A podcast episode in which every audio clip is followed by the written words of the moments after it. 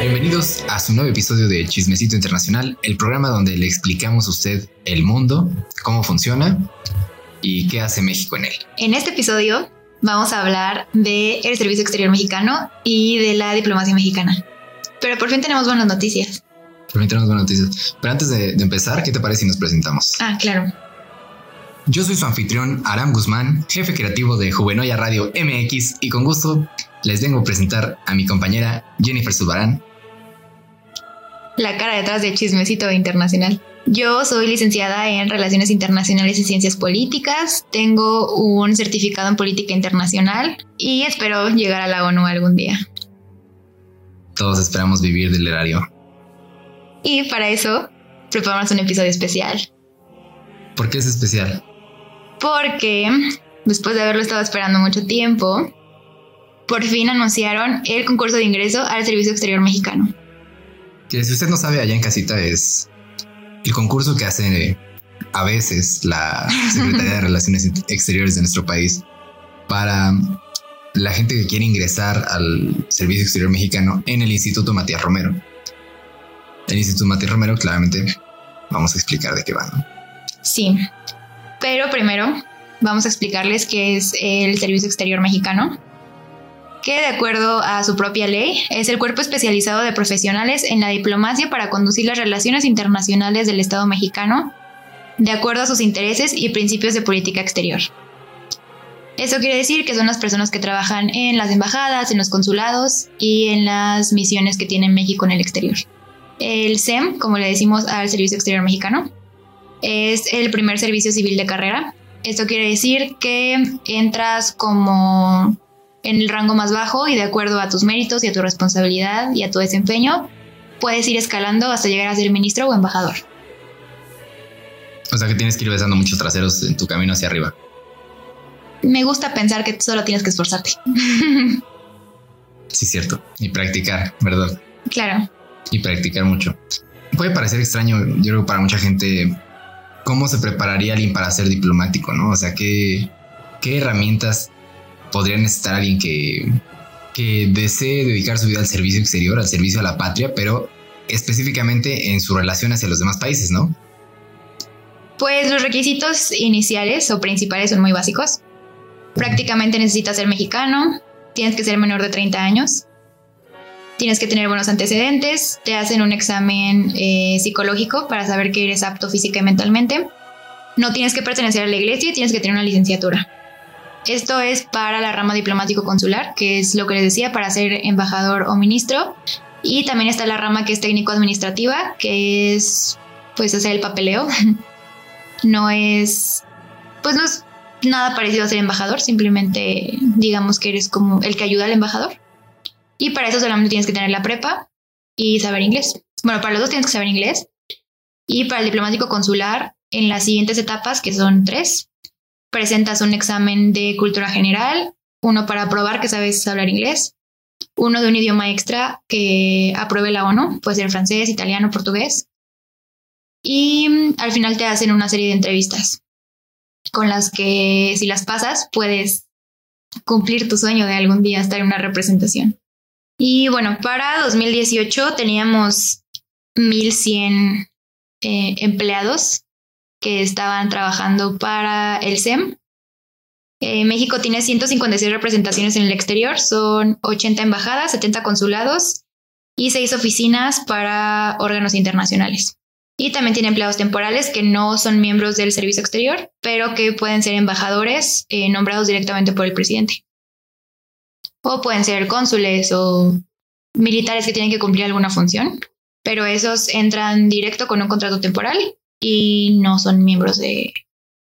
O sea, no tienen que llevar más bien como todo este servicio de carrera, sino es por un tiempo definido. O sea, puedes juntar las siete esferas del dragón y volverte diplomático después de 80 años de carrera o... Puedes ser compa del presidente y llegar ahí. Pero si eres compa del presidente, nada más te quedas unos meses. Pues sí, pero ser embajador un año, ser cónsul, yo lo aceptaría. Y para este año, eh, Marcelo Ebrard anunció que van a abrir 110 plazas, que son 50 para el diplomático consular y 60 para técnico administrativo. Y también hay concurso de ascenso. Es decir, las personas que ya están dentro del de, eh, el servicio pueden aspirar a cargos más altos. Entonces se planea que participen 811 funcionarios para las 200 plazas que se están ofertando. Ajá, van a abrir la convocatoria al examen de ingreso y todas las personas que llevamos años esperando que esto suceda, por fin podemos aplicar. El registro empieza a las 11 de la mañana, entonces tienen que estar ahí. Eh, si están interesados en entrar a este concurso, si quieren aplicar, si también quieren ser embajador algún día, esto les va a servir para que tengan información relevante, para que tengan herramientas y estén preparados para el examen que está programado para marzo. Eso casi nadie lo sabe, es información confidencial. Y esta semana, aprovechando que México va a presidir el Consejo de Seguridad durante noviembre, empezamos con información acerca de em, la historia de la diplomacia en México, que es uno de los temas que definitivamente tienen que estudiar. Y en esta ocasión vamos a darles un poco más de explicación acerca de la historia de la diplomacia en México, de cómo iniciaron las relaciones exteriores con otros países, de lo que tienen que tener preparado para ingresar a la convocatoria y de personas que yo considero que son un ejemplo si algún día quieres ser un diplomático. Wow, es una opción muy, muy completa. pues ese es el episodio para los diplomáticos, básicamente. Sí, pero tienen que saber que si no eres internacionalista, igual puedes aplicar para el Matías Romero. O sea, si tú estudiaste Derecho, si estudiaste Historia, si estudiaste Ciencias Políticas, eh, alguna rama social que pueda aportar algo a la política exterior, puedes aplicar. Perfecto, ahí me van a ver a mí formado. A ver si me dan hueso. Te estoy hablando a ti, Peñanito. No es cierto. Este. Muy tarde, ahora tienes que hablarle a Elmo. No, no, no. Todavía, todavía hay gente en el poder. Pero bueno, entonces, ¿cómo vamos a empezar este episodio, mi querida Jennifer? Ok. Primero vamos a comenzar con lo importante. Quiero explicarles qué es el Servicio Exterior Mexicano por si aún no lo tienen muy claro. Es el cuerpo especializado de profesionales en la diplomacia para conducir las relaciones internacionales del Estado mexicano de acuerdo a sus intereses y principios de política exterior. Es decir, los miembros del Servicio Exterior Mexicano son embajadores, ministros, eh, agregados administrativos, agregados diplomáticos, secretarios, todas las personas que conforman las embajadas y los consulados que tiene México principalmente. Este es el primer servicio civil de carrera, que quiere decir que con tu mérito y tu esfuerzo y tu sudor, subes de nivel. Empiezas como un agregado diplomático y si tienes un buen desempeño puedes llegar a ser embajador. Bueno, se creó en 1821, al mismo tiempo que se creó la Secretaría de Relaciones Exteriores. Y la ley del Servicio Exterior Mexicano se promulgó en 1829 con Vicente Guerrero y en esta ley donde pueden encontrar todos los requisitos necesarios para poder ingresar, eh, cuáles son las funciones y básicamente cómo se rige el cuerpo diplomático. O sea, ¿tiene una ley de hace 200 años? Eh, sí, más o menos. Nice. Bien hecho México. Si no está roto, no, no lo arregles, No lo claro. México es el faro de la calle y la oscuridad de la casa. Sin duda, México es el país que se mete en todos los moles. Dice, sí, a huevo, no, no lastimes a tus migrantes, no lastimes a tu gente, no, no rompas Pero vamos a balasear personas en Chiapas. Pero aquí el 68, el 71, el 99, así eligen un año. No hables mal del gobierno porque en este episodio es en el que buscamos que nos contraten. Ah, sí. Este. Porque por si no sabías, si eres amigo del presidente, puedes ser embajador o puedes ser cónsul. Hay lo que se llaman empleados temporales. No tienes que ser miembro del servicio exterior, solamente AMLO dice, oye, ¿quieres ser embajador en Suiza? Y tú dices, sí, y te manda. Así de fácil, o sea, nada más por decreto presidencial puedes ser embajador. Bueno, todo esto lo hacemos porque hace poco la, la Secretaría de Relaciones Exteriores justamente cumplió en este año 2021, pues 200 años de historia, ¿verdad? Y nuestro gran jefe Java de Hot, Marcelo Ebrard. Me van a censurar y me van a correr por tu culpa. Y, por esta fecha, el secretario de Relaciones Exteriores, Marcelo Ebrard, pues conmemoró, ¿cómo dirías?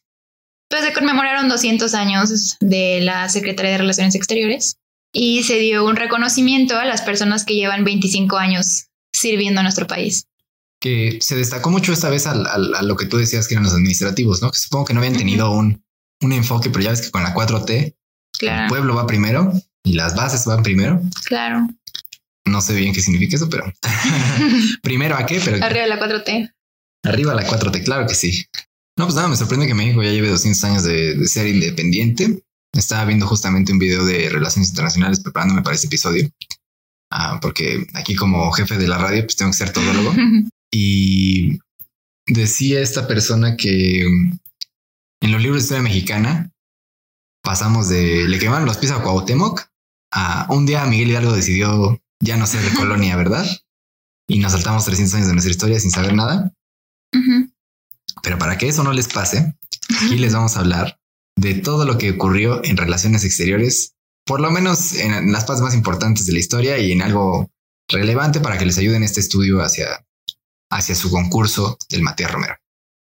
Muy bien, ¿quieres explicarnos qué es el Matías Romero? Bueno, el Instituto Matías Romero se creó en 1974 y básicamente es lo que llamaríamos la Escuela de los Embajadores. Es el lugar al que tú vas a estudiar sobre diplomacia, sobre protocolo y te preparan para después mandarte a hacer prácticas a la Secretaría de Relaciones Exteriores y posteriormente te pueden enviar a una misión diplomática. Ok. ¿Y tú puedes elegir a qué país te mandan? Eh, me parece que sí, ya que tienes cierto rango, creo yo que si eres ministro, bueno, eso no lo escucharon aquí, pero dicen que llega un punto en el que sí, bueno, es que tienes que estar moviendo de país, ¿no? Cada cierto tiempo, cada dos, cuatro, seis años, dependiendo de cómo estés de trabajo.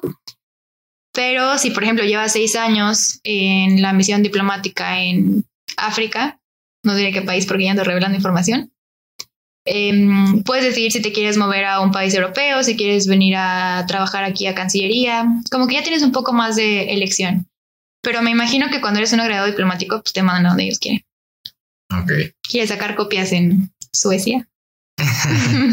Llévame a hacer papeleo a Londres.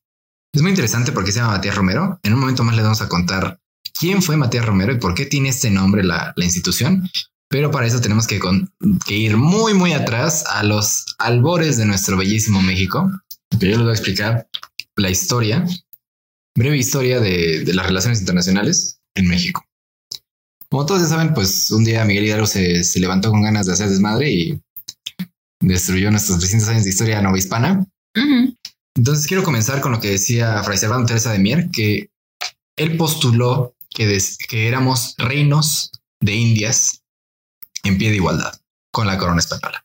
¿Eso qué significa? Básicamente significa que nosotros somos países de la América, pero estamos asociados al rey de España, ¿no? Estábamos asociados al rey de España y eso nos, no nos hacía como tal colonias, porque se supone que éramos reinos de igualdad y por mucho tiempo sí tuvimos cierto nivel de igualdad, a pesar de que sí había mucho racismo y sí mandaban a los blancos y no teníamos representación en las cámaras. Entonces prácticamente éramos, una colonia, pero básicamente como fuimos la primera colonia del mundo, pues nadie nos decía así, ¿no? No nos trataban tan mal. Y de hecho México se vivía mucha prosperidad antes de la revolución, digo antes de la independencia, no directamente antes de la independencia, pero antes, ¿no? Y en el peor momento decidió independizarse. Ya todos ya sabemos que fue pues inspirado por la Revolución Americana, la Revolución Francesa, la Revolución Haitiana, que hay que mencionar. Ujú.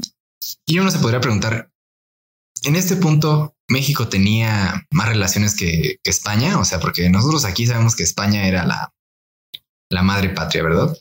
Pero aquí también entra en juego Inglaterra, Francia, Estados Unidos, nuestro hijo favorito, Venezuela, Colombia y todo el cono sur, que ya son nuestros hermanos, ¿no? Pero también hay en juego no un país, sino un poder, que es el Vaticano, que va a marcar y marca hasta el día de hoy mucho nuestras relaciones con el mundo. Claro. Y lo crean o no, incluso el padre Hidalgo tuvo ministros de exterior. Incluso él mandó gente hacia afuera y justo fue algo muy eclesiástico porque en Boston vivía el vicario del Vaticano en las Américas y e Hidalgo mandó a un hombre a que le pidiera permiso porque en el momento de la insurgencia los realistas desconocieron las misas que daban los insurgentes a pesar de que el movimiento se había planteado en el seno de la religión, ¿verdad? Y para ellos era tan importante que el Vaticano les diera visto bueno, que los reconociera como que sí estaban dando misas oficiales, que lo, lo que hicieron los insurgentes en repetidas ocasiones fue mandar a gente a Boston para buscar la aprobación de este vicario del Vaticano para que les diera su bendición en este nuevo, pues, país pero en una manera mm, espiritual, ¿no? Religiosa, que, les diera cierto tipo de mm, reconocimiento internacional. Pues imagínate, después de que después de que fuimos una colonia, bueno, la colonia de España, que es un país católico, pues claramente era muy importante que el Vaticano en reconociera a, México como, pues como un nuevo estado. Y para eso necesitábamos la bendición del Papa. Pues no fue tanto para, para que nos reconocieran como estado, pero creo que sí es representativo de los valores de México desde entonces y del amplio juego que, que, ha tenido la religión, ¿no? Y el Vaticano que siendo no Italia, no un poder de Europa, no un, no un país como tal, sino pues, ¿cómo decirlo? En esos momentos de aún ahora, mucha gente cree que sí son los enviados de Dios, ¿no? O sea, la, estructura para Dios. Y había tal noción de las relaciones internacionales en ese punto. Desde los inicios nos enfocamos en España, por supuesto. Pero España ya estaba casi derrotada para cuando nos independizamos porque ya los habían conquistado los franceses y ya se habían peleado con los ingleses y el Caribe ya era todo un revoltijo y y una piratería colosal de aquí hasta Venezuela, nada más para que entiendan el contexto de cómo nos independizamos y cuáles eran las relaciones exteriores que teníamos en ese momento. Y claro que el principal actor desde el inicio de nuestro país fue los Estados Unidos de América. Sigue siendo los Estados Unidos de América. De hecho, casi todas las expediciones que se, que se hicieron, los que hicieron, casi todas las, las, las expediciones que hicieron los ministros de los insurgentes fue hacia Estados Unidos. Claramente es un país vecino, claramente desde ahí manejaban también mucho de la guerra, les, les mandaban apoyo, les mandaban armas, ¿no? Y hoy les vengo a hablar también de un hombre, pero yo les voy a hablar de un hombre que, que no, que hizo todo lo opuesto, ¿no? Que se fue a Sudamérica. Y su nombre era Tadeo Ortiz de Ayala. Él viajó a Sudamérica para asegurar una flota para toda la, para todo el continente americano, para todo lo que se, se, consideraba en ese momento el continente americano, ¿verdad? Antes de que se dividiera en dos o los gabachos tuvieran prominencia buscaban muy en esas aspiraciones bolivarianas tener una flota panamericana que defendiera las costas y que defendiera los intereses de la, de, la América frente a Europa, ¿no? Cosa que nunca sucedería porque Tadeo Ortiz de Ayala se perdió muchas veces. Fue allá a Sudamérica y le dijeron, mejor voy a pedir ayuda a Europa. Se fue a Europa y pues creo que lo apoyaron, logró algunas cosas, no logró muchas, pero es importante recordarlo ya que él fue el único que siquiera lo intentó, ¿no? O sea, él, él sí buscó un hermanamiento con nuestros amigos latinoamericanos, nuestros hermanos latinoamericanos que siempre nos hemos visto girados hacia Europa y hacia el norte y hacia el Atlántico, cuando, ah, cuando sabemos que históricamente y culturalmente tenemos pues las mayores relaciones con nuestros amigos latinos, ¿verdad? Somos básicamente lo mismo. Pero no se quedó ahí porque Morelos también tuvo sus, sus emisarios, ¿sabes? Uno de los más importantes, José Manuel Herrera, igual fue a buscar al, vicario del Papa a Boston, pero también lo mandaron a buscar armas y hacer una gran conexión y redes en Nueva Orleans, desde donde sacaba propaganda política. Nueva Orleans en ese momento pues era un puesto pirata de avanzada que era donde todos los corsarios se iban a, esconder después de, robar y ahí había de todo, franceses, ingleses, españoles, cualquiera que se dedicara a la vida de piratería pues tenía cabida en Nueva Orleans y pues conquistaban básicamente, más bien dominaban básicamente todo el Caribe, ¿no? En estas épocas. Y por tanto era muy importante que en Nueva Orleans existiera este grupo insurgente a escudo de los estadounidenses que tenían muy buenas relaciones con España porque España los ayudado a independizarse, pero pues de todas maneras dijeron, vamos a darle a nuestros amigos mexicanos, claro que sí. y permitían que no solo se les pasara armas, sino que cometieran todo tipo de delitos en aras de la independencia, ¿verdad? Pero fue José Álvarez de Toledo quien tuvo más éxito en nuestra primera etapa como país independiente, siendo representante del exterior, porque él fue incluso a las Cortes de Cádiz. Él era un, era un militar naval español que se dio cuenta de que nos trataban como una colonia y que lo trataban muy mal. Así que toma la tarea de pues crear una red de apoyos en Estados Unidos para ayudar a la insurgencia y desde ahí se puede decir que empiezan los albores de lo que sería el servicio exterior mexicano. Ya después Iturbide lograría el segundo imperio. Y pues el resto es historia. El resto del siglo XIX, pues la verdad no logramos mucho. Alguien hizo más su trabajo con los estadounidenses, se enojaron bastante. De hecho, un hombre llamado Lara independizó la ciudad de Houston, lo que después nos costaría Texas. Vaya. Y hay que mencionar que pues todos estos emisarios que iban al extranjero en estas épocas, pues estaban muy desesperados. Básicamente todos, incluso Morelos, pretendían vender a México, porque México era muy pobre en ese momento. El, el país se convertía en México. Era muy pobre en esos momentos y lo único que podían prometer era la propiedad del mismo país, ya sea hipotecarla o venderla o rentarla. Sí. Y entonces pedían armas a cambio de tierras. Ok. Y es básicamente cómo empezamos nosotros. Entonces, imagínense, si ya estábamos en una, en una guerra de independencia que teníamos que solventar pobres, teníamos que pedirle a los estadounidenses que nos ayudaran con armas, clásico. teníamos que traficar las armas hasta México. Teníamos en clásico. teníamos que ser piratas y vender todo lo que pudiéramos para poder financiar la guerra, clásico. Y además teníamos que librar contra un montón de enemigos ah, como España que manejaban su influencia y su ya muy docta red de agentes y de espionaje y de información contra un montón de insurgentes en medio de la sierra que tenían que pues vérselas contra este gran imperio, ¿verdad? Entonces, pues ellos no la tenían fácil, lo lograron. no pues yo creo que no hay que desestimar la mucha ayuda que se necesitó de todos lados, incluso de Latinoamérica, para lograrlo. Pero pues ya se ve ahí la historia, la tradicional historia de las relaciones internacionales de México, en el que nomás pedimos y pedimos y pedimos y ofrecemos pues a nuestros ciudadanos y sus recursos y todo lo que podamos dar a cambio de que nos ayuden o quedar bien. Una de dos, ¿no? No ha cambiado mucho. No ha cambiado mucho, parece que no ha cambiado mucho. Creo que con esto queda claro que para ser diplomático tienes una persona muy, muy fuerte, muy despierta, ¿no? Muy capaz para, viajar por el mundo, ¿no? Y darte cuenta de que pues muchas veces tu país no te va a responder nada, pero tú tienes que rifarte de todas maneras. Sí, usualmente eh, es complicado porque para empezar tienes que dejar tu casa, tienes que ir a buscar recursos a otro país y ojalá el gobierno siempre estuviera dispuesto a darte y los recursos para hacerlo, pero a veces no se puede. Solo tienes que buscarlo tú y tratar de resolver los problemas porque imagínate en ese tiempo la comunicación debió ser muy complicada. No podías, o sea, si mandabas una carta o algo, se tardaba tres años en llegar. Entonces, pues ahora puedes mandar un WhatsApp, ¿no? Tal vez hay un grupo así como Marcelo Ebrard y el presidente y esas cosas, pero antes no existía. Entonces yo creo que, bueno, sigo creyendo que tienes que ser una persona muy inteligente, pero antes tenías que ser un poco más hábil, supongo. Pues sí, de hecho, creo que se sabe, ¿no? Que las Cortes de Cádiz se, dieron en septiembre de, de 1810 como una semana después de que Hidalgo ya había dado su golpe de Estado, ¿no? Entonces la, información realmente no fluía en esos tiempos, mucho menos de país a país. Y lo más increíble de estas historias, sobre todo la historia de, las relaciones internacionales en México, porque al no ser profesionales, al ser en esta época de piratas, al ser en esta colonia, pues empiezan muy mal, empiezan en un ámbito muy bajo. Pero gracias al porfiriato y a la reforma, fuimos avanzando un poco más. No me lo van a creer, pero Porfirio Díaz tuvo cosas buenas en, su en su haber. Yo sé que Porfirio Díaz está muy satanizado. Mucha gente cree que Porfirio Díaz fue el mejor presidente de México. Bueno, tampoco yo diría que fue el mejor presidente de México, pero tampoco fue totalmente malo, ¿no? O sea, mm, o quizás sí fue totalmente malo, pero de todas maneras sacamos provecho ahora, ¿no?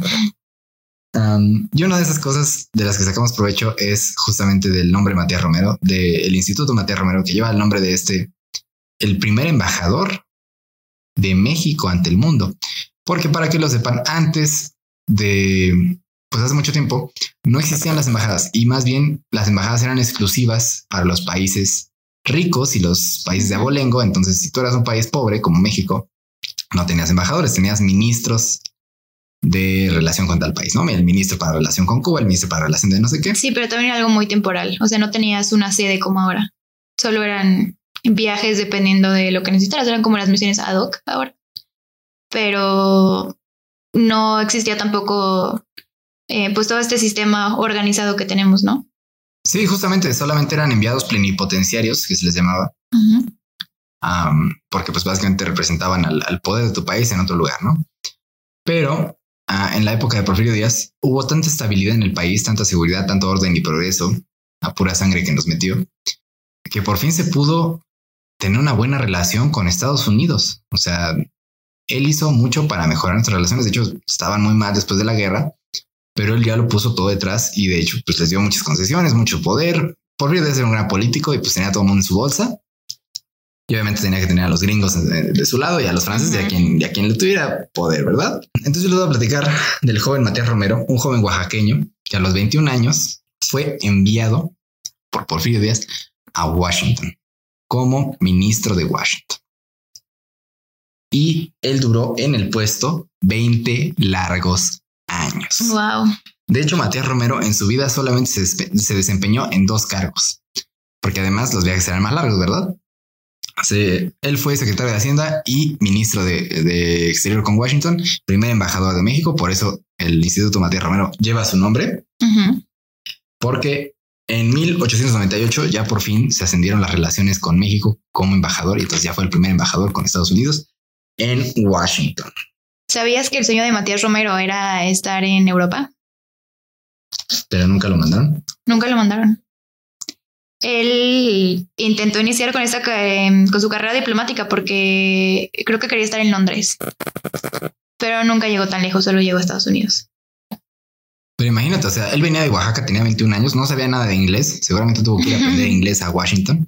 Yo imagino a todas las personas que están escuchando este programa, los que no sean diplomáticos o no hayan estudiado algún otro idioma, pues entenderán lo, lo complicado que debió haber sido para él establecerse en el siglo XIX en algún lugar remoto del, planeta. Pero lo logró y de hecho lo hizo muy bien porque él luego, luego entendió cómo funcionaba el sistema americano y nos apoyó durante 20 largos años, pues protegiendo nuestros intereses o los intereses de quien en aquel momento portaba la gran silla, ¿verdad? Y también vale la pena destacar a Ignacio Mariscal, que fue secretario de Exterior, lo que llamarían ellos canciller, por largos 26 años con Don Porfirio. Entonces, con esa estabilidad, imagínate, eso sí era estabilidad en los cuadros, ¿no? Eso sí era permanencia, una devoción leal a, tu gobierno y además que no había elecciones, ¿verdad? O bueno, sí había, pero no, no, no servían para cambiar de, gobernador. Cuando votas en Cartoon Network y gana Porfirio Díaz. Siempre ganaba Don Porfirio, pero eso nos hizo grandes amigos. ¿Por qué? Porque las relaciones internacionales se basan en la en los intereses compartidos. Si hay intereses compartidos, hay armonía. si no hay intereses compartidos, hay guerra. Si hay intereses opuestos, hay guerra. ¿sabes? Casi cualquier cosa es guerra, siempre y cuando no seas gran amigo del país que está al lado, ¿no? ¿Y eso qué significa? Pues tener interés en común, como ya dije, pero también pues los recursos y, y las... estar en el lugar correcto en el momento correcto. Así es. ¿No? Y en ese momento, pues, Estados Unidos estaba en el boom, ya, ya habían, se habían independizado, tenían exceso de capital, exceso de materiales. Ah, nosotros teníamos eh, materias primas. Materias primas, ellos los convertían a, productos de mayor valor. Casi no suena, ¿verdad? Casi como que no, no han pasado 100 años. Y pues los mexicanos teníamos todo lo que ellos querían y ellos tenían todo lo que nosotros queríamos. Y por eso nos llevamos tan bien y ahora estamos integrados regionalmente. Más bien de ahí comenzó la integración regional porque México tiene muchos y si ustedes ven, México es un país muy amistoso. Tenemos un montón de acuerdos con un montón de países que son acuerdos bilaterales o multilaterales. La única relación binacional tan importante que es binacional es la que tenemos con Estados Unidos. Y básicamente, pues seguimos así hasta la fecha, ¿no? Ya somos una región integrada, ya hacemos casi el 90% de nuestros intercambios con ellos, nada más. Sí fue tan importante que, sabes que la primera visita entre presidentes en la historia de la humanidad fue entre el presidente Taft y Porfirio, Díaz. En 1909 se juntaron en la frontera. Esto no pasaba nunca. De hecho, ahora ya, pues ya se hablan todos los días y se mandan mensajes y así. Pero en ese momento era un hito, ¿no? Y, es un mensaje para, la, para los demás, ¿no? Porque estas visitas no, no tienen ninguna relevancia de acuerdos o de... Simplemente es como una cortesía. Es una cortesía, es un mensaje al mundo, es decirles, miren, si se meten aquí, van a valer. ¿No? O sea, es, una buena forma de, amistad.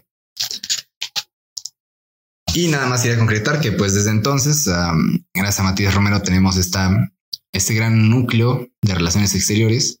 A lo mejor nació en una época de la historia de México que no nos gusta tanto, pero sí fue muy importante y además desde entonces se vende la imagen de México, ¿no? Desde aquí no matan, aquí no roban, aquí hay paz, vengan, inviertan aquí, hagan todo aquí. ahora ya no podemos decir que no matan o roban, pero igual el capital viene, nos igual vale Igual vengan aquí, igual inviertan Por aquí. Favor. Tal vez López Obrador como que no, no está captando esa idea de vengan aquí y envíate a nosotros, pero también se está acabando el globalismo. Entonces también habrá que ver cómo nos va en las siguientes etapas de este siglo que pareciera ser de pues de volver a enclaustrarnos, ¿no? En nuestras regiones, por lo menos en nuestros países. Sí, yo creo que el regionalismo va a volver un poco. Yo creo que ya está en full swing. Compren comida, chicos. Sí, inviertan en, en agricultura, pero bueno, este, pues ya dependemos la mitad de la comida que comemos viene de Estados Unidos. Y eso que desperdiciamos mucha comida. Entonces imagínate cuánta realmente nos mandan, ¿no?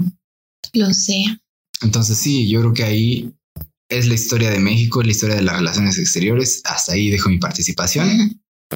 A ustedes piénsenlo, estudienlo más. Ahí ya les di varios nombres. Esto es gracias a, a unos cursos que me aventé en YouTube de el INERM el Instituto Nacional de las Revoluciones Históricas. El estudio de la revolución, ¿no? El estudio de la revolución, exactamente. Y pues ahí hay mucho. Eh, extrañamos al señor Descanse en Paz, Walterio Así Burgos, doctor Walter. Y también me basé en una conferencia del doctor Eduardo Flores. Que esas conferencias del INERM yo se las recomiendo a los que van a hacer el examen para el SEM y también quienes vayan a hacer su Ceneval, porque de verdad están muy completas y creo que son temas indispensables para, especialmente para internacionalistas, pero en general, si quieres conocer sobre la historia de México, deberían checarlas. Y bueno, ya que estuviste hablando de Matías Romero y este gran personaje que nos representó durante el porfiriato, eh, a mí me gustaría complementar nuestra aportación sobre personajes importantes en la política mexicana. Yo creo que una de las personas que para mí verdaderamente es como modelo a seguir es el embajador Alfonso García Robles, que igual fue diplomático mexicano, tuvo muchísimos cargos, incluso tiene un Nobel de la Paz. Eh, fue galardonado por los tratados de Tlatelolco. Estos que fueron eh, firmados pues aquí en Tlatelolco, en la Ciudad de México. Em, los conocemos con ese nombre, pero en realidad el nombre oficial es Tratado para la Proscripción de Armas Nucleares. Esto se dio a raíz de la crisis de los misiles en Cuba. Entonces se trató de que hubiera una desnuclearización de América Latina y el Caribe. Entró en vigencia en el 69, se firmó en el 67 y García Robles obtuvo el Premio Nobel de la Paz en 1982. Pero él ingresó al Servicio Exterior Mexicano en el 39. Su primer puesto fue tercer secretario de la legación en Suecia. Y a partir de ahí no paró y siguió escalando hasta llegar a ser embajador. Eh, realmente tiene una carrera que yo considero que es muy impresionante. Estudió Derecho en la UNAM, hizo un posgrado en París, tiene un, bueno, tuvo un diplomado en La Haya. Pues creo que, que el hecho de que tuviera la oportunidad de estudiar en el extranjero, pues también le dio como puntos extra. Pero estuvo en muchos eventos importantes de la diplomacia mexicana, porque él colaboró en la conferencia de la ONU en San Francisco en 1945. Y esto fue lo que sienta las bases de la ONU, de la organización que conocemos ahora. También fue jefe de la División Diplomática del Departamento de Asuntos del Consejo de Seguridad en 1946, que como vieron en el post anterior de Chismecito, en 1946 México eh, fue presidente por primera vez del Consejo de Seguridad y Rafael de la Colina fue el que estuvo a cargo de, de la presidencia. Eh, también estuvo presente en la Conferencia Panamericana de Bogotá de 1948. Ahí se firmó la Carta de la OEA, de la Organización de Estados Americanos. Eh, después trabajó aquí en México en la Cancillería. Fue embajador en Brasil. Estuvo como em, embajador de México ante la ONU, lo que lo llevó a presidir el grupo de los 77. Fue secretario de la, de la Secretaría de Relaciones Exteriores y tiene una cantidad impresionante de obras que también les recomiendo mucho que estudiemos. Y creo que esta es una de las muestras de que, pues, si le echas ganas puedes llegar muy lejos. Sabes, él em, me parece que es de Michoacán. Entonces, pues salió de su lugar de origen y se vino a estudiar en la Ciudad de México y luego eh, estuvo en el extranjero y creo que es lo que muchos internacionalistas aspiramos a hacer, a llegar a ser canciller, a ser embajador, a trabajar en la ONU. Todos siempre queremos ir a la ONU. Entonces, creo que estudiar su vida nos da esperanza Y mm, una persona que también yo admiro mucho y aprecio mucho fue uno de mis maestros de la universidad, que fue el ministro eh, Nicolás Escalante. Él estudió relaciones internacionales aquí en la UNAM también. Em, y estuvo como cónsul. Eh, estuvo como cónsul en Sacramento, en California, en Phoenix. Y estuvo en las embajadas de Australia, Etiopía, Nigeria, Canadá, Venezuela. Estuvo sirviendo como diplomática de carrera 38 años. Para mí es muchísimo tiempo. Y después de eh, servir a nuestra bellísima nación, se mudó a Cuernavaca a dar clases.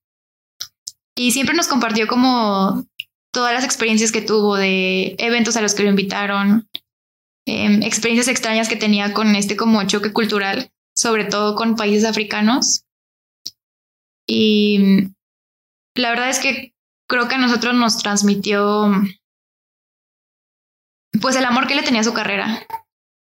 Em, creo que muchas veces nosotros pensamos en estudiar RI por viajar o, ¿sabes? Por participar en foros internacionales y todas estas cosas como muy fancy. Pero yo creo que al Mini realmente le apasionaba lo que él hacía, o sea, el servir al país, el, el ser una persona tan culta por todo lo que tuvo que estudiar para poder llegar ahí. Y aparte ya que trabajaste 40 años en relaciones exteriores, yo creo que sabes demasiado, ¿no? Entonces, pues esto a mí me hace pensar que realmente podemos lograrlo. Pero también pienso que es algo muy complicado. Eh, pienso que es algo muy complicado porque las vacantes o las plazas que se abren son muy poquitas. En 2015 se agregaron 35 diplomáticos al servicio exterior. Y en 2018 se abrieron 65 plazas para eh, la rama diplomático consular, pero solamente entraron 39. Entonces, creo que podemos hacerlo, creo que debemos prepararnos, pero no creo que sea nada sencillo. Porque aparte después de que entras tienes que estudiar más y más y más y más. Hasta que si realmente quieres ser embajador, pues puedas llegar a ser embajador, ¿no? Pues yo creo que es como todo en la vida, ¿no? O sea, si realmente lo quieres y Dios te lo da, rezas muy duro y trabajas mucho más duro, a lo mejor te llegue. Lo que es más increíble es que de todos los puestos que hay, no todos se llenan. O sea, ¿cómo puedes poner 65 vacantes y nada más quedarte con 39 personas? Em, pues es que si consideran que no estás preparado para, pues para desempeñar este papel que es muy importante, o sea, te están enviando otro país para que tú resuelvas todas las crisis que puede haber en ese lugar. Entonces, pues yo creo que si realmente no tienes digamos, lo necesario para hacerlo, pues esas plazas se quedan vacantes. Lo que creo que al mismo tiempo hace que tengamos muy poquito personal y que probablemente no sea tan eficiente, pero al parecer prefieren contratar pocas personas que estén muy preparadas a solamente llenar los puestos. Que muy probablemente se acaben llenando por decreto presidencial, pero... Que también habrá que ver que esos puestos que sobran no se los den justamente a eh, pues específicamente en el reglamento, creo, bueno, en la página de, de la Secretaría viene especificado que esas plazas que queden vacantes no se darán como miembros del, del servicio exterior. Entonces, digo, muy probablemente contrates empleados temporales para cubrirlas, pero no estarían siendo diplomáticos de carrera. Es como un bolsillo en el que puedes meter a tus políticos de confianza para que pasen una temporada en Haití y quieres irte de vacaciones a Sudáfrica, te invito a ser embajador. Y bueno, la secretaria de Relaciones Exteriores eh, pues sigue trabajando para hacer de nuestro país un mejor país. Em, y pues ahorita está muy ocupada con varios asuntos que tiene. Uno de ellos es la demanda de México a Estados Unidos para los fabricantes de armas. Esta demanda ya fue aceptada por una corte federal en Massachusetts es algo histórico que está haciendo México porque es la primera demanda en su tipo, nunca habían hecho algo así. Y básicamente lo que em, el gobierno está denunciando es la negligencia de las compañías productoras de armas. Y esto es, pues, que se les venden armas, digamos, de alto calibre al crimen organizado. Eh, todas estas armas que alguna vez hemos visto que están cubiertas de oro, llenas de diamantes, que pues tuvieron que salir de algún lado, ¿no? Entonces, Em, esto es algo que le llaman doctrina de responsabilidad civil, que es que puede ser una conducta ya sea intencional o negligente, pero que está causando daños a un tercero. En este caso, el, el daño se está haciendo al Estado mexicano, tanto al gobierno porque gasta recursos para resarcir, pues, las consecuencias del crimen organizado, eh, los operativos que tiene que hacer, tanto como a las personas que, pues, nos vemos afectados directamente, pues, por la delincuencia, ¿no? Ya sean homicidios, secuestros, pero también lo están viendo por el lado del impacto económico que tiene. Porque si tú estás yendo a Tulum, el narcotráfico se da cuenta de que hay mucho dinero en Tulum, entonces te cobra piso y luego tú no pagas y entonces se incendia tu lugar y luego los turistas ya no quieren ir. Y muchos lugares que se han visto abandonados, em, ya sean pueblos o incluso pues lugares a los que antes ibas a vacacionar como Acapulco, que ahora la gente piensa que es un lugar muy peligroso, Cuernavaca. y pues ya nadie quiere visitarlos, pues porque te da miedo, ¿no? Entonces, si se dan cuenta, em, digamos que la simple acción de que alguien venda una pistola o rifles o lo que sea, tiene muchísimas consecuencias que evidentemente están dañando el país. Y es por eso que México está pidiendo que em, se estudie a estas empresas, bueno, se investigue a estas empresas y se demuestre que ellos tienen vínculos con el narcotráfico, porque pues también sabes a quién le estás vendiendo, me imagino. Entonces, ahorita están en el proceso en el que se está haciendo la notificación a estas empresas. Ellos pueden presentar una defensa para que la demanda pues se vaya. Pero si no lo logran, posteriormente el Estado mexicano tiene la posibilidad de presentar sus pruebas para eh, pues continuar con esto. Y lo que México está pidiendo es una compensación económica no han dado un monto porque no es fácil de calcular cuánto hemos perdido en turismo, cuánto hemos perdido en producción, todo esto. Entonces, em, eso lo, verán después sobre cuánto es el dinero que tienen que, darle a México, que no estoy muy segura dónde va a ir a parar ese dinero, porque no creo que sea una reparación del daño tal cual de que se le dé a las familias de las víctimas o algo así, pero ojalá hagan buen uso de ello. Y principalmente están buscando que se controle a estas empresas, que que todas las armas que vendan pues estén reguladas. Em, también si quieren saber un poco más de esto, les recomiendo el podcast del Instituto Matías Romero. Tienen un episodio con Pablo eh, Monroy, que es el consultor jurídico adjunto de la Secretaría, que ha estado pues tratando todo este tema. Pues ya ven, es impresionante que la Secretaría de Relaciones Exteriores no solamente está enfocada en candidatear a su jefe, ¿verdad? Sino también en pues hacer este tipo de demandas internacionales al, derecho, al derecho, ¿cómo dirías? Derecho internacional público. Sí, pues derecho internacional. Usar el, usar el derecho internacional como arma en contra de su mayor aliado, pero también a favor de su pueblo creo que es la contraparte de la lucha contra el fentanilo, que hoy de hecho han atrapado a muchas personas por eso, y que es la otra parte que se ve del crimen en Estados Unidos. Estados Unidos siempre ha tenido esta relación con México en la que sabemos que ellos son los culpables de todo, pero nunca los culpamos y además nunca los investigamos, ¿no? Entonces... Ellos nos culpan a nosotros. Ellos nos culpan a nosotros. Suele pasar, ¿no? Aquí también nosotros culpamos a los pobres de ser pobres. Entonces, ah, quizás es una cosa humana. Me sorprende que, que, esto quede en dinero. Yo pensé que estas reparaciones serían pues legislativas, de que ya no se pudiera, de que fuera más bien mercantilista o como dirías de, las... Pues está por los dos lados. Es lo que yo digo. Al mismo tiempo que estas empresas saben a quién le están vendiendo, ¿no? De a un cártel o a un grupo de delincuentes, eh, pues lo mismo, estas armas tienen que pasar por algún lugar. O sea, yo creo que las aduanas saben de Después del tráfico, digo, no sé si los agentes aduanales reciban dinero o algo para dejarlos pasar. Pero pues sí, o sea, México está intentando que esto se controle, em, regular la venta de armas, sobre todo hacia México. Pero pues también están pidiendo una compensación económica. Sospechoso. Ojalá este sea el último capítulo de verdad de la historia interminable entre las relaciones que siempre ha sido plata o plomo, ¿no? y para que ya México se pueda dar eh, el gusto y la tarea primordial que debe hacer del gobierno, que yo creo que sí se ve rebasado junto a la mayor economía del mundo, de proveer seguridad interior a este bellísimo tercer país de paso hacia el sueño americano. Pues a mi parecer Cancillería le está echando ganas. Digo, no sé, no sé. Si sea porque realmente quieren dar la imagen de que Marcelo Ebrard puede ser el salvador de México y entonces luego casualmente sea candidato a la presidencia, no lo sé.